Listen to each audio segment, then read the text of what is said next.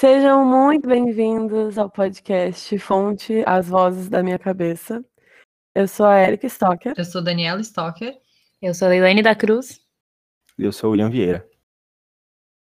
Então, no episódio de hoje, a gente vai uh, falar sobre a série documental Don't Fuck With Cats. Então, essa série ela tem três episódios. Ela foi lançada em 2019 na Netflix. No Brasil, o nome ficou Don't Fuck With Cats, Uma Caçada Online. Foi escrito e dirigido por Mark Lewis. E esse episódio vai ter muitos spoilers, então tomem cuidado. Se vocês quiserem assistir a série antes, assistam e depois voltem para escutar o nosso episódio. Então, falando um pouco sobre o documentário, ele fala sobre um cara que em 2010 postou um vídeo matando dois filhotes de gato.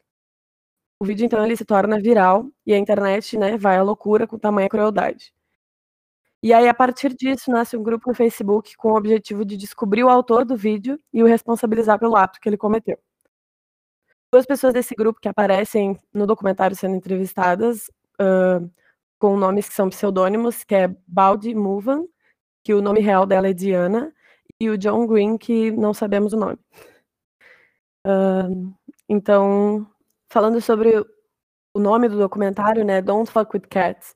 A gente até comentou aqui, muita gente uh, se sentiu meio acuado de assistir, não assistiu porque, né, tava com medo do que, que podia vir, se uh, eram coisas muito gráficas, imagens muito gráficas, mas a gente assegura vocês que os vídeos eles não aparecem inteiros na íntegra no documentário, uh, aparecem algumas pequenas partes, então se você é sensível em relação à crueldade animal, uh, você pode né, ter um pouco de cuidado ao assistir, mas ele não é super gráfico. Eles não mostram o vídeo inteiro, então tudo sob controle. Uh, então eles começam né, essa caçada pelo autor dos vídeos, até que um momento um grupo de motoqueiros ativistas da causa animal, que é uma loucura, né? Porque é uns cara enorme, motoqueiro, e aí aparecem uns videozinhos dele com um monte de gatinho, filhote, é incrível.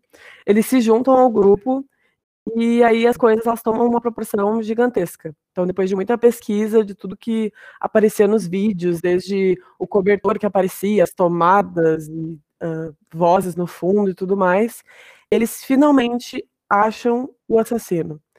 Então, essas pessoas, elas veem um comentário de um cara no Facebook que o nome dele é Jamsey, e falando que ele é o autor desses vídeos. E aí eles conseguem fazer altas conexões e declaram que aquele é o assassino dos gatos. E aí começam uma começam a ameaçar ele. Então, realmente lincharam ele no perfil dele, ameaças de uh, agressão, morte e tudo mais. Só que aí o que eles não sabiam era que o Jamsey, ele lutava contra a depressão fazia muito tempo, e logo após esse acontecimento dos comentários e tudo mais, ele acabou cometendo suicídio. E por fim, ele na realidade não era o assassino, ele era só um troll da internet que falou ali que era o assassino e, enfim, acabou tendo um triste final, assim. Uh, e é aí que a gente para a primeira vez para pensar os nossos atos na internet, né? Até onde a gente pode ir. Mesmo tendo as melhores intenções, a gente é passível de erro, porque nós somos seres humanos.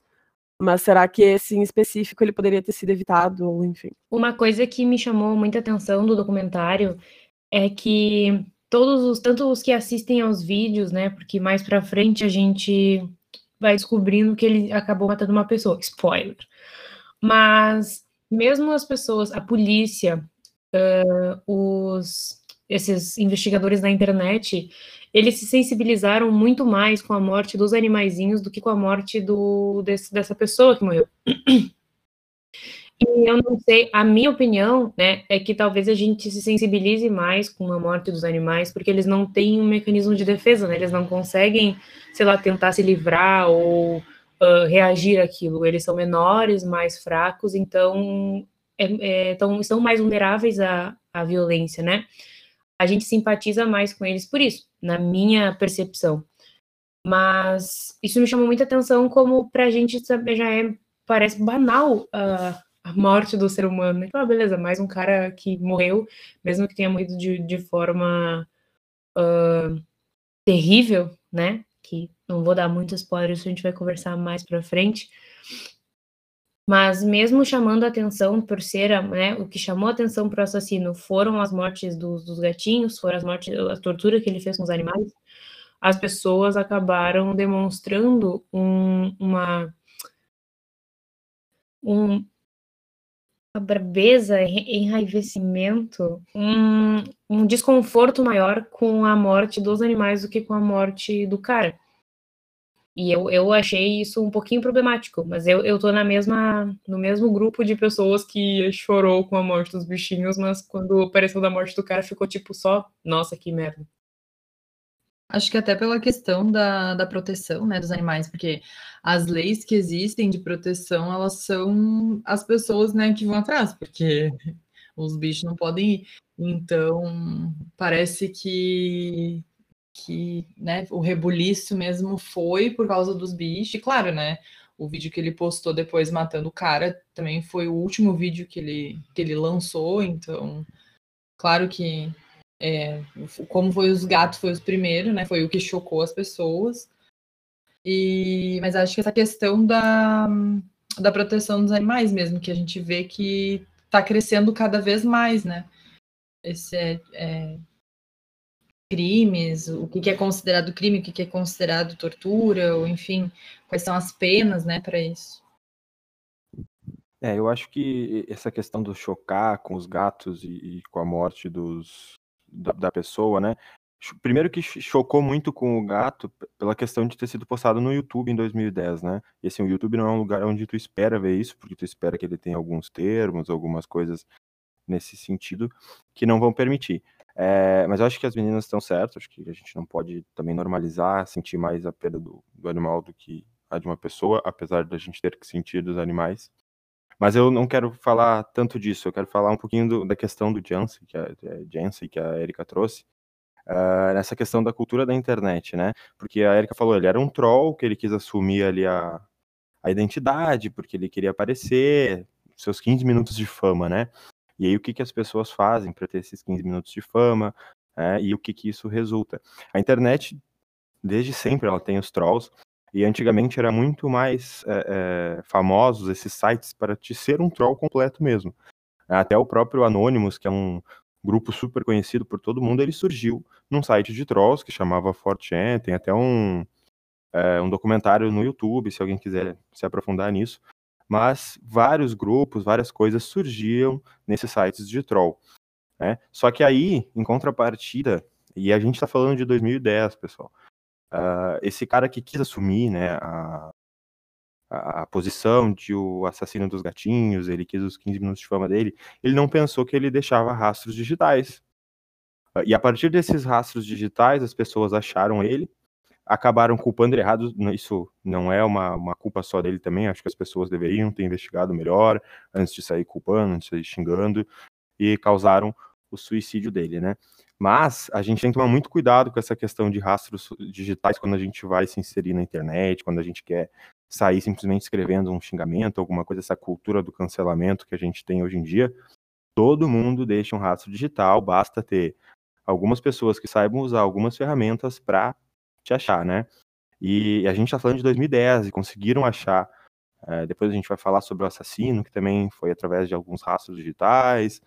Uh, e esse cara acabou né, se suicidando, sofrendo agressões virtuais, verbais, enfim, por causa desses rastros. E aí imagina hoje, pelo 2020, é, isso acontece muito também. As pessoas elas não cuidam dessa questão dos rastros digitais que existem.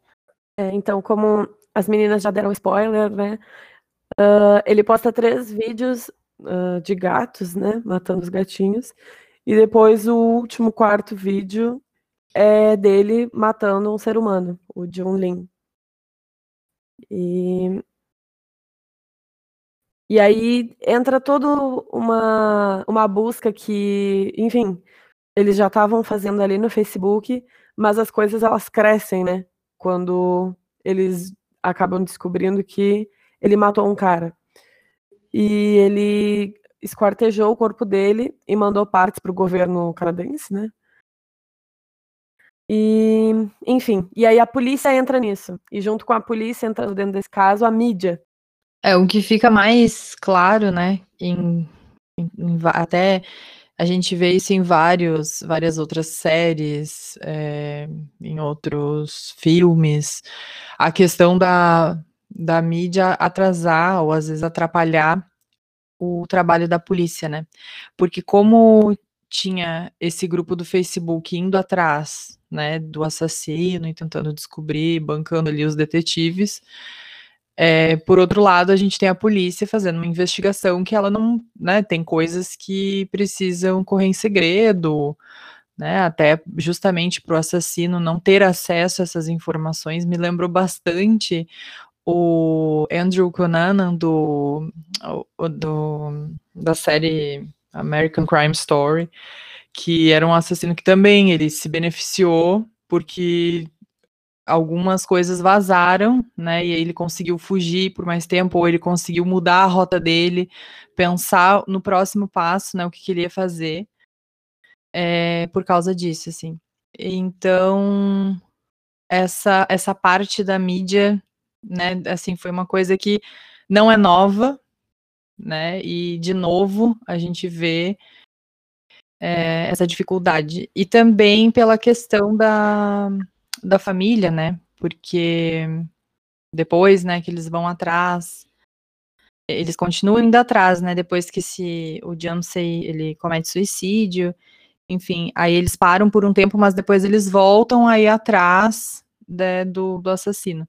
E aí quando eles acham lá a pessoa que eles acham que é, aí, né, começa toda essa perseguição de novo. Então, a própria mãe, né, do assassino, ela a, a, a, mídia e as pessoas foram para frente da casa dela. Enfim, é que eu falei, tem isso acontece em vários, né, em vários casos. E o quanto isso é, né, prejudicial, né, ali para a pessoa, para a família que está sofrendo, que está tentando entender, né? Então, a mídia sendo a mídia.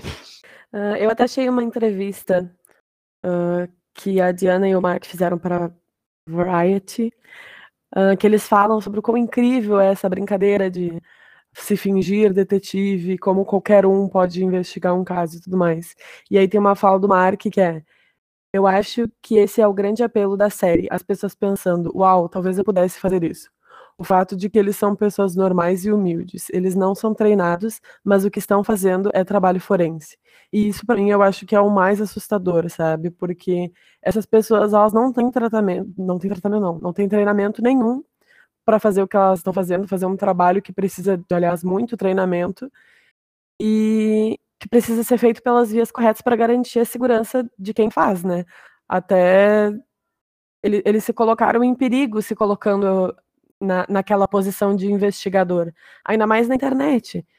Então, isso é muito complicado, assim, para mim isso é a parte mais foi o que mais me deixou incomodada em relação ao que eles fizeram, não e não, aqui não é uma questão de certo ou errado, né? É uma questão de até onde vão os limites do que a gente deve ou não fazer, ou do que a gente pode ou não fazer, sem se machucar e sem machucar os outros, né?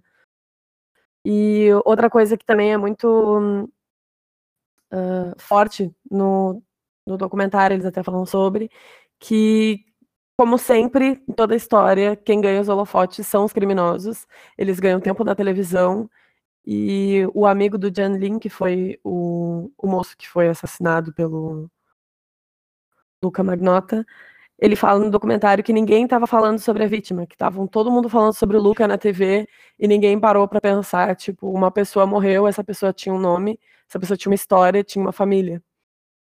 E aconteceu em vários casos, e um dos que mais é, tipo, conhecido que eles também comentam no documentário é o caso do Jack o Estripador, que, tipo, ele tem toda a notoriedade, todo mundo sabe o nome, entre muitas aspas, dele, e as vítimas dele, ninguém sabe quem foram, ninguém se importa com quem foram.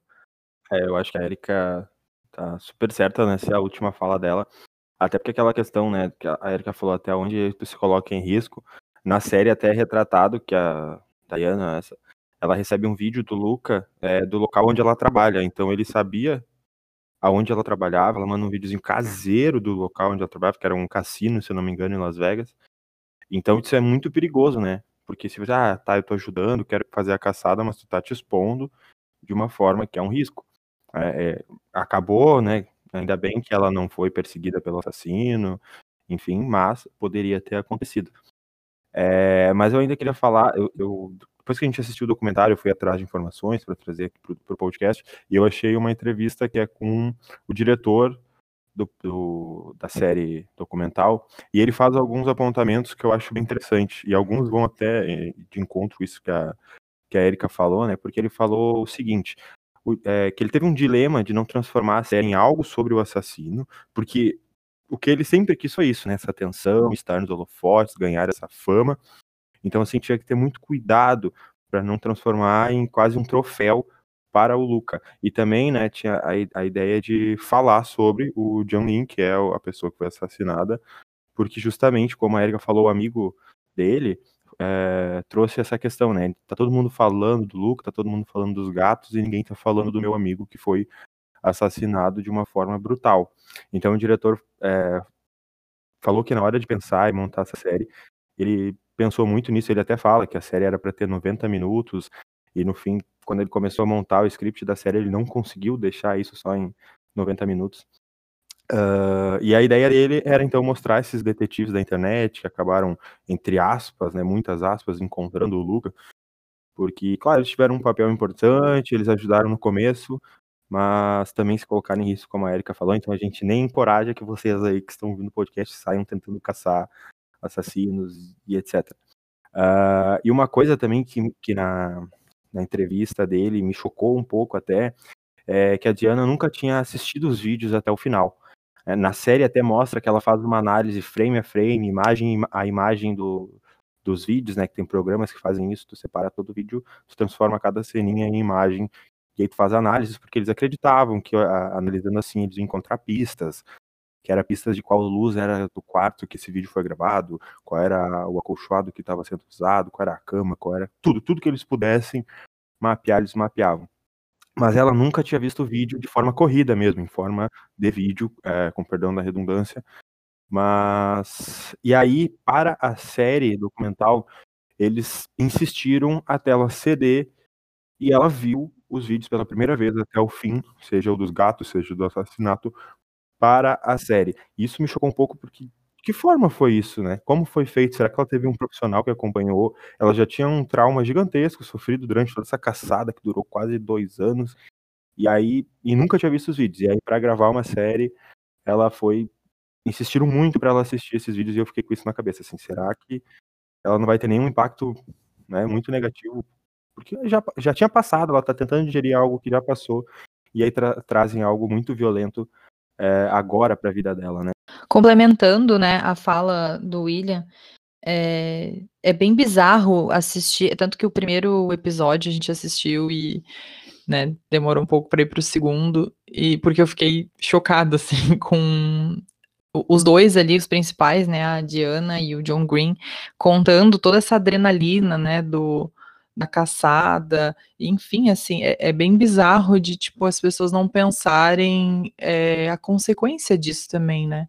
Porque tornou, porque primeiro que teve uma proporção muito grande de atingir outras pessoas e outros perfis fakes também estavam ajudando eles ali naquela naquela busca, então, é coisas que ninguém imaginava, assim, né, que, que ia chegar nesse ponto. E, e aí eu, eu, me peguei muito assim no, no primeiro episódio pensando, né, é, julgando muito eles assim de, tá, mas isso é um trabalho que a polícia devia estar tá fazendo. E aí, tipo, todo mundo falando que, ah, mas é que a polícia, tipo, tinha denúncia, mas, né, fez o que conseguiu fazer ou que não deu uma resposta, né, para denúncia deles. Então é bem, eu, é bem desconfortável, na verdade, assim, ver a, a adrenalina deles, sabe? Chega, assim, o documentário ele tem cenas bem dramáticas, bem, é, é super, é, é, bizarro. Os dois, assim, tipo, tu vê que eles estão muito felizes em fazer aquilo, assim, é uma coisa estranha, só isso. Só para complementar isso que a Dani falou, é, que ela falou, né, que eles falaram que eles, a polícia não estava fazendo nada e tal. Eu fui atrás, a série passa realmente essa imagem, assim, no primeiro episódio, de que eles estão fazendo tudo e a polícia não está fazendo nada. E aí eu fui atrás de algumas notícias da época lá, é, do Canadá, enfim, é, e a polícia já, desde a primeira denúncia, estava assim investigando, e aí a gente volta para aquela questão de mídia, né? Que a polícia não queria que caísse em mídia, não... enfim, é, estavam é, sim investigando em fases iniciais, mas estavam. E, a, e, o documentário passa uma imagem de que não, é, foi só os dois detetives da internet que realmente estavam envolvidos naquela época. Eu fiquei bastante, enfim, pensativa, mas é bem isso, né? É, é o objetivo do documentário e foi, enfim, mostrar ali realmente a caçada online, né? Mas enfim, só para tipo as pessoas também não não pegarem o documentário como uma, né, uma única verdade, o único lado da história. Então, voltando um pouquinho no, nos assuntos, falando sobre essa coisa da mídia, Uh, uma coisa que fica que eles eh, mostram bastante no documentário é como o Luca ele é ele queria ser ator, né? Ele tentou ser ator por vários anos, mas nunca conseguiu. E que ele gostava muito de filmes antigos, né? Ele cita a mãe dele cita Instinto Selvagem, Casablanca e uh, ele se inspirou nesses filmes para usar como base para as mortes, né? para as torturas que ele fez. Inclusive, ele deixava as pistas de, de coisas que, por exemplo, uma música tocando ao fundo de um vídeo, um pôster no fundo, diquinhas de alguns filmes que foram como se fossem pistas que os, os investigadores da internet é, identificaram como pistas do que ele faria a seguir, de qual era a vibe dele. E aí, mais pra frente do filme, uh, vai mostrando que até a morte do, do Jun Lin foi tudo baseado na morte que a personagem do Instinto Selvagem, né, uh, comete no início do filme. E tudo, tanto o pôster, como a música, como a, a parte dos amarrados, né, do... Como é que é? Picador de gelo que, que fala? Do Ice Pick. Quebrador de gelo, isso. Então, tudo é como se ele tivesse fazendo o próprio filme, que ele fosse o personagem principal. Na cena do interrogatório que eles conseguiram quando o Luca foi preso, mais um spoiler. Quando ele foi preso, mostra a cena do interrogatório. O, o, uh, ele pede um cigarro, que é a mesma coisa que a personagem do Instinto Selvagem faz no interrogatório dela. Ele cruza a perna do mesmo jeito. Então, é para ele Uh, não era como se ele tivesse cometido um crime, é como se ele estivesse interpretando um personagem que cometeu um crime no filme da cabeça dele.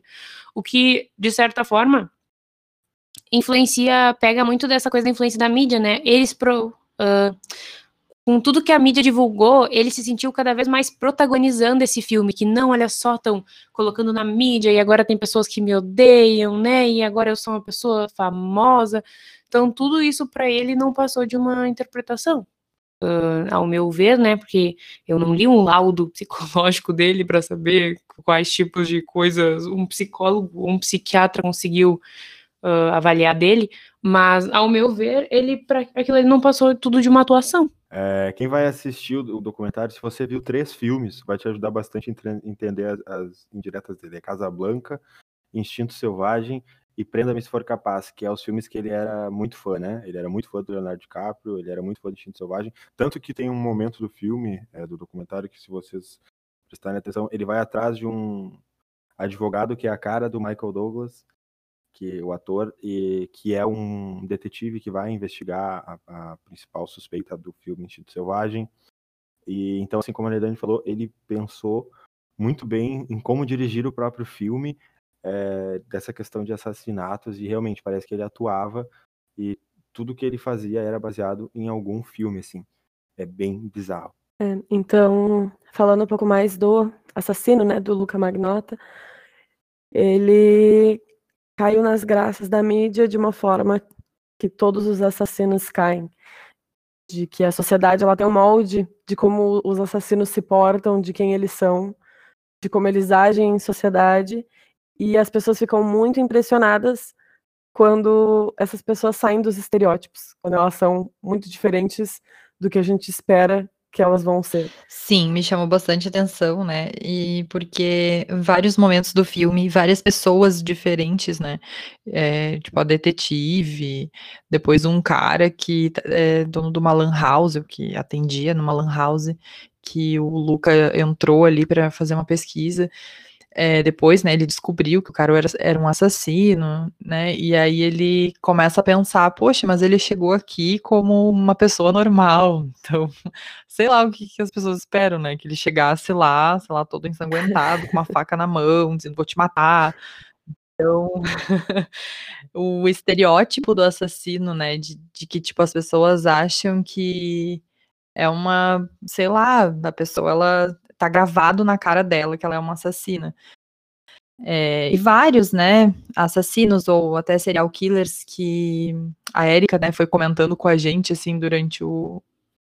enquanto a gente viu o documentário, é, que nem o Ted Bundy, que tinha fãs, né, ele era garanhão, ele era bonitão, todo mundo queria ficar com ele, então, tipo, as pessoas se apegam nessa, né, nessa coisa de que o assassino ele tem que ser uma pessoa fria, uma pessoa que se exclui, é, né, vai, tenta encaixar dentro de um, um, padrão, assim, que na verdade não é. E, e como isso também, né, ac acabou, por exemplo, a mãe dele, claro que é a mãe dele, né, gente, mas a mãe dele, até hoje, eu acredito que ela não aceite, né, não é nem acreditar, né, que o filho dela não fez, é, fez isso, mas eu acho que é a questão de aceitação mesmo, assim, e justamente por essa questão de, de ter um estereótipo, né, de a gente acreditar que um assassino é de tal forma. É, e é muito comum esses estereótipos, né, a Dani trouxe o caso do Ted Bundy, assim,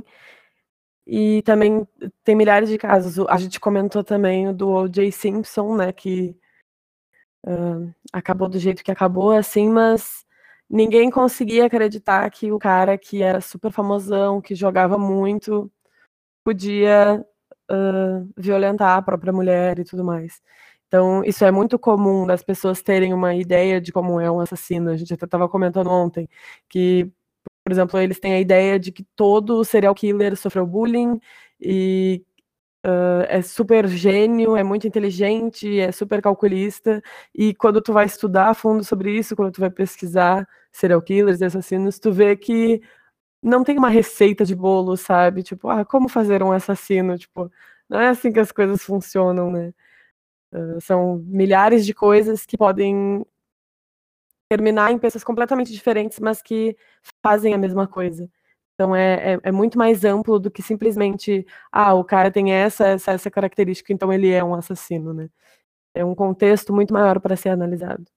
É, e a gente não vai muito longe aqui no Brasil, né? Porque aqui aconteceu um caso em BH em 2019, bem parecido, um jovem de 17 anos, ele cometeu um assassinato também do gato dele, é, e até então ele também não tinha nenhum estereótipo dos que se diz de um assassino, de um psicopata, e ele acabou cometendo esse crime, postando no Twitter também uma conta falsa.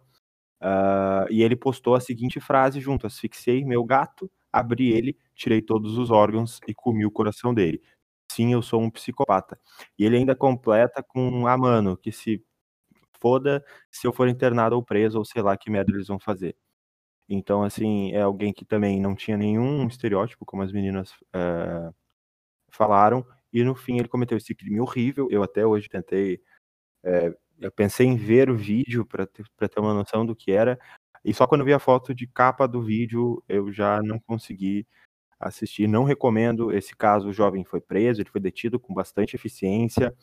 É, e hoje ele faz um acompanhamento psiquiátrico, até porque na época ele tinha 17 anos, né? Ele não poderia ser preso de fato.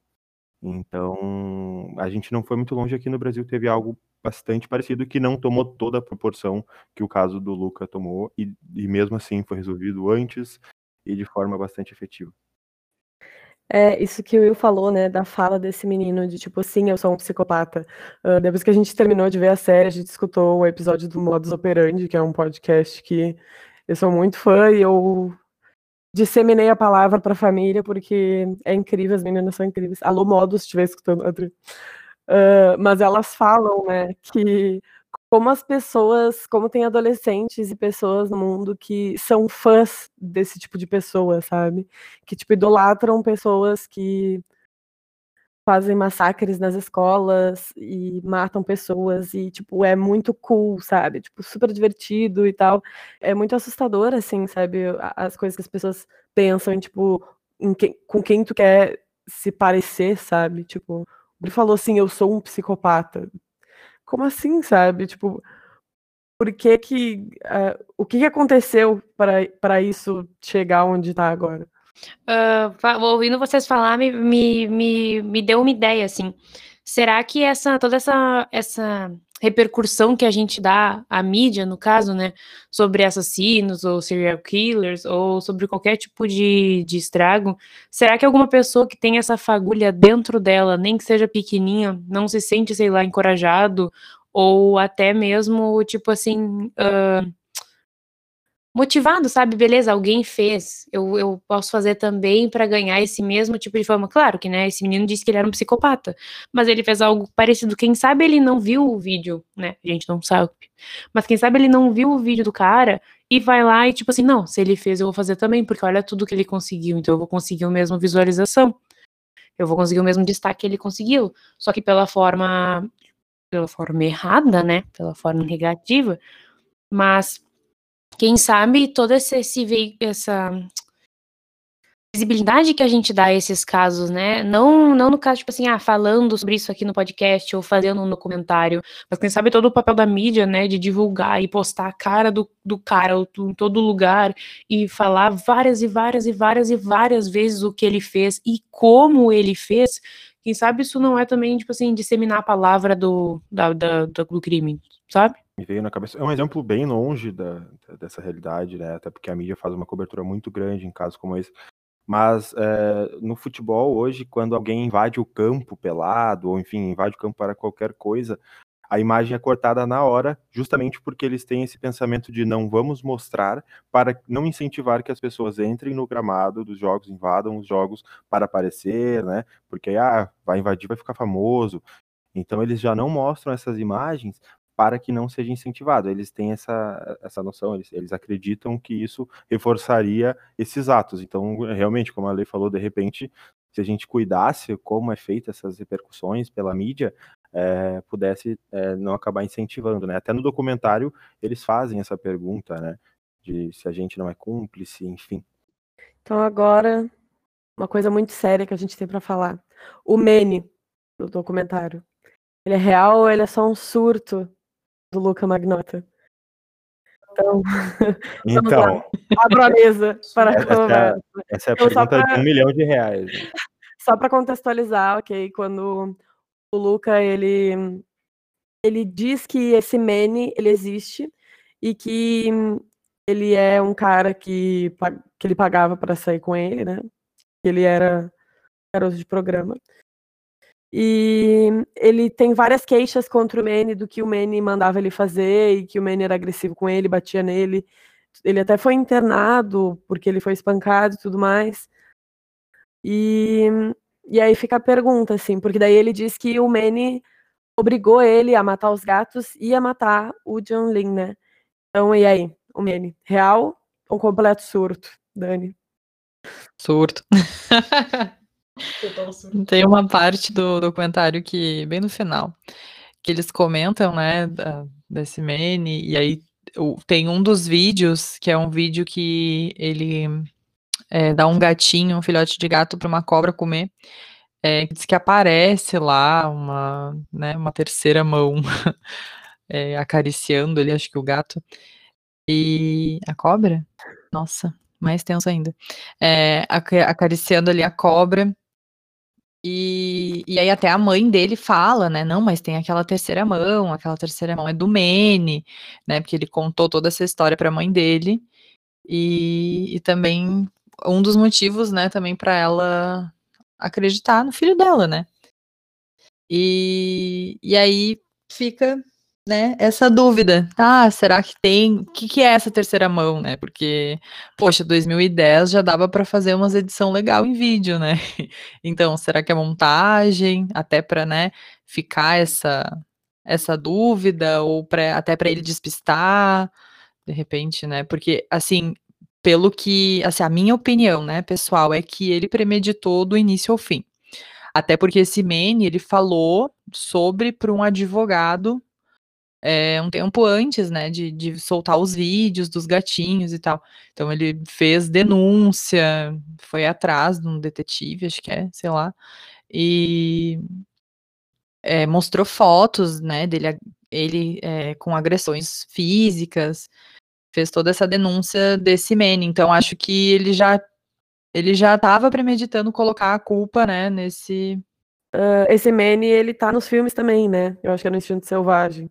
Então, tipo, ele era o par da personagem principal, então, que não, é, era Manuel, não sei, Vasquez.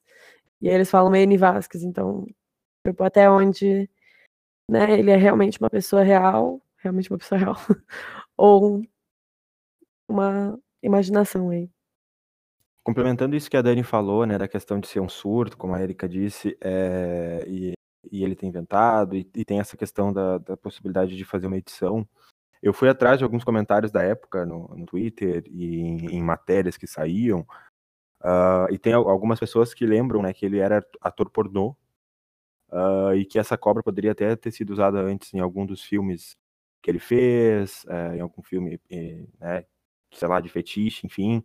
Uh, também tem pessoal que, que lembra que ele pode ter mostrado a cobra para um amigo antes e estar gravando isso até mesmo sem o amigo saber que estava gravando e só ter usado aquilo ali no fim, justamente porque ele premeditava todas as ações dele antes de é, realmente realizá-las. Né? Então, como a Eri falou que o Manny, ele é um personagem, né, o Manuel, ele é um personagem do Instinto Selvagem, uh, e ele se baseou em tudo para do instinto selvagem para cometer os crimes. Caso, porque como a Dani também comentou, ele falou desse MN para a mãe dele um ano antes, ele foi num detetive, num advogado, tipo, ele já tinha dito que esse cara existia, mas que ninguém nunca viu. E depois a polícia foi atrás desse Manny quando, ele, quando o Luca foi preso para ver se existia e não achou traço nenhum que essa pessoa existia.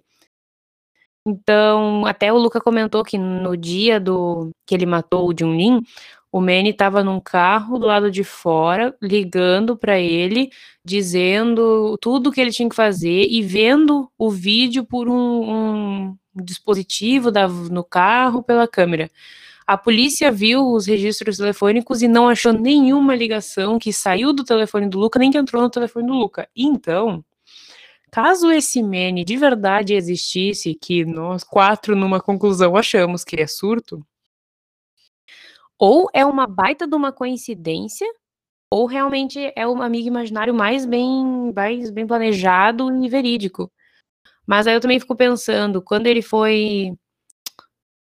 É que quando ele foi hospitalizado porque foi, ele foi espancado, também falaram que ele foi estuprado pelo Manny por mais caras. E aí, como ele simulou isso? Quem que ele, tipo, contratou? Quem que ele pediu para bater nele para, sei lá, simular um estupro? Porque se ele fala que ele foi estuprado, ele tinha que ter uh, o corpo, né? Uh, demonstrando que ele foi estuprado. Uh, então, como ele conseguiu forjar tudo isso? Como que ele. Sabe? Será que ele se bateu? Será que os divertidamente dele bateram nele?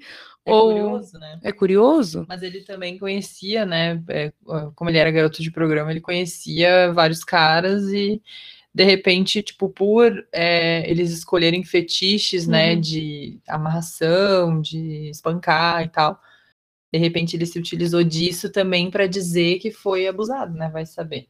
Sim. Nunca saberemos. Nunca saberemos porque ele não quer falar, porque o Manny na cabeça dele realmente existe. Então, fica só nessa incógnita. Pode existir uma coincidência incrível, assim, daquela de tipo, gêmeos que foram separados na maternidade se encontraram e, sei lá, namoram gêmeas que também foram separados na maternidade. Assim, esse tipo de nível de coincidência. Ou ele, ele é um, uma pessoa completamente bitolada. É isso que a, que a Leilane falou, né? Eu, eu fui atrás de, de informações e achei que na adolescência dele ele foi diagnosticado com esquizofrenia, né? Então talvez isso tenha até tirado um pouco dessa credibilidade dele. E como a Lei falou, né, foi, foi bem lembrado por ela, porque eu realmente nem, nem lembrava dessa informação. É, e quando eles verificaram o celular dele, não tinha nem é, ligações feitas, nem recebidas. Então, como que ele falou, né? Será que foi por um walk-talk? Ele fez um telefone sem fio e depois jogou fora, né? Fica bem complicado. Mas aí também tem as, as questões que a lei falou que são do espancamento e a gente fica bem é, em dúvida, né, se aconteceu ou não. Acho que todo mundo na hora, quando a gente, a gente viu, é, para quem ainda não entendeu, a gente viu o documentário todo mundo junto. E eu acho que quando começa a aparecer essa possibilidade de ser homem, todo mundo já fica esperando aquela reviravolta é, de, de, estilo Hollywood, assim, de oh meu Deus, ele não vai ser ocupado e tinha um outro cara manipulando ele. Mas que na verdade é, não acontece. Né? Nossa, sim. Eu super era acreditei que, que era o Manny. Ele conseguiu. Ele queria que a gente acreditasse que o Manny era real. Era um filme, né? Era um filme dirigido por ele para ele mesmo. Ia ter o plot ali, a gente que não pegou. Escrito e dirigido por Luca Rocco Magnota. Para concluir aí esse incrível episódio, um, eu trago na realidade que eu falei no início, né? De até onde a gente pode ir para fazer uma coisa boa, para fazer uma coisa benéfica, até onde a gente pode colocar o nosso pezinho, onde estão os limites, o que, que a gente pode ou não fazer, o que a gente deve ou não fazer. E com quem que, sei lá, com quem que a gente precisa se preocupar. Porque assim, gente, é que vocês, vocês precisam ver para ter a noção do, do tempo que as pessoas são as pistas. Gente, eles pegaram pista, tiraram não sei da onde, sofrendo essa, esse, esse surto de uh, o cara tá aí, ele vai matar e tudo mais. Então, onde é que tá, né, o limite? É muito empenho, né? Até porque, tipo, qual era a recompensa? Claro, né? Ah, os gatinhos, os animais e tal. Mas, assim, chega a um nível que é absurdo. É, eu acho que é, isso que a Erika falou o cuidado da, até onde a gente vai, né? Porque a gente já falou no mais no começo do podcast que a Diana recebeu algumas é, ameaças, o vídeo, né? E ela também recebeu uma outra ameaça que nem aparece no, no documentário, que é de o Luca manda diretamente para ela, que é uma citação de Nietzsche que, que abre aspas fala o seguinte, né? Quem luta contra monstros deve ter cuidado para não se tornar um deles. E quando se olha muito tempo para um abismo, ele olha para você. Fecha aspas. Então, assim, ele realmente sabia quem ela era. Ela não, em algum momento dessa caçada que ela fez, ela se expôs e se colocou em perigo, né? Diferente do John Green, por exemplo, que para mim, é, eu hoje como uma pessoa da área de TI, acho que ele talvez tenha sido a pessoa que melhor conduziu, já que ele queria é, ajudar e etc, porque ele não se expôs. E eu juro para vocês que eu fui atrás de achar o nome desse homem na internet, nas notícias e etc. E eu não achei o nome dele. Ele levou muito longe esse codinome, realmente não queria se mostrar. Claro que depois acabou aparecendo, né, pessoas que conhecem ele, falaram, etc. E se descobriu.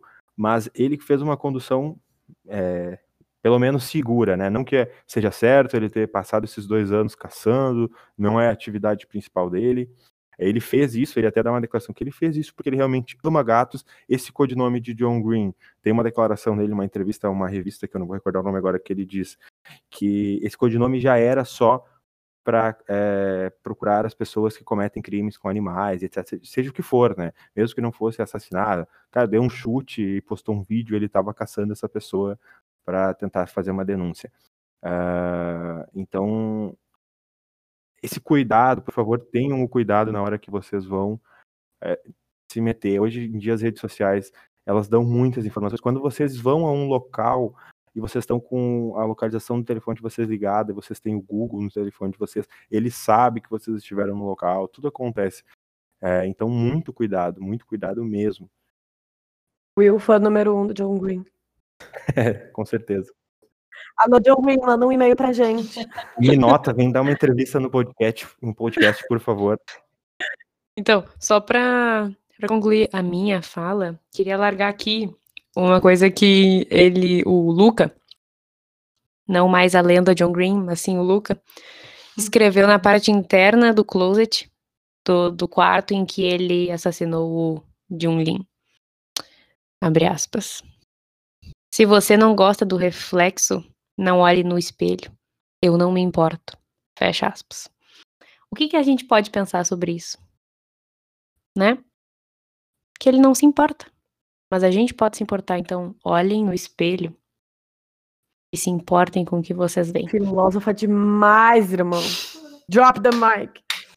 Ah, não sei se Dani quer finalizar. Antes, pessoal, Não, tão legal assim. muito obrigada por terem nos escutado, por tirarem tempinho aí do dia de vocês para escutar o surto da nossa cabeça. E é isso. Espero que vocês tenham gostado. Curtam, compartilhem com os amigos, espalhem a palavra do, das vozes da cabeça aí. E é isso. Falou, até a próxima. E também sigam a Leilane.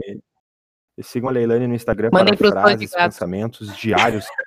Sigam e, e- e- e espalhem a palavra do leilanismo, por favor, gente. Leilane Meirelles. Queria então finalizar de novo, já que vou finalizar mais uma vez, uma frase motivacional para começar a semana, né? Não sabendo que era impossível, ele foi lá e descobriu. Não é de minha autoria, mas eu acho que É isso, reflete gente. bastante. Falou. né?